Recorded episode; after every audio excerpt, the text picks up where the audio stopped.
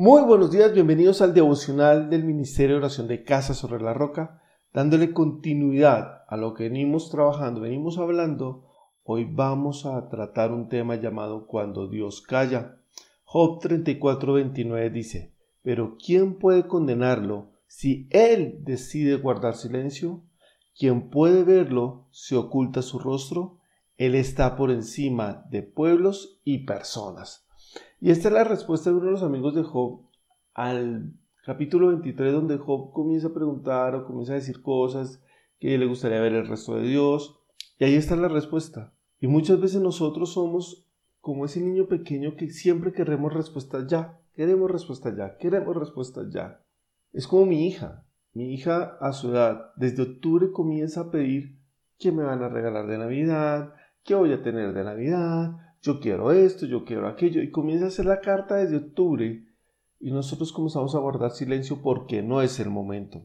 Pero cuando Dios calla, en los tiempos de un cristiano que tiene que comenzar a madurar, que tiene que comenzar a desarrollar esa dependencia de Dios, es el momento de crecer. nos dábamos cuenta en el, momento anterior, en el devocional anterior, nos dábamos cuenta que, que decíamos que cuando Dios dice sí, es una respuesta de bendición para que andes.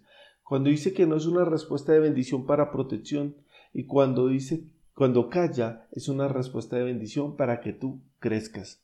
Y mi hija ya comenzó a crecer, comenzó a madurar en esas cosas. Ya no comienza a pedir desde octubre, puede comenzar a pedir desde noviembre. Es un ejemplo. Pero tú tienes que comenzar a madurar. Tú tienes que comenzar a entender que cuando Dios calla, no, no tienes que moverte y tienes que crecer.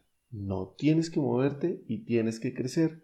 Así, así tiene que ser en el día a día. Tú como cristiano tienes que comenzar a crecer cuando Dios calla. Comienza a crecer. Es el momento para que desarrolles muchas más cosas. Y en estos devocionales de estos días vamos a trabajar por qué Dios calla y qué tienes, cómo tiene que ser tu comportamiento frente al silencio de Dios. Padre, damos gracias en este día, Señor, por este momento, Señor.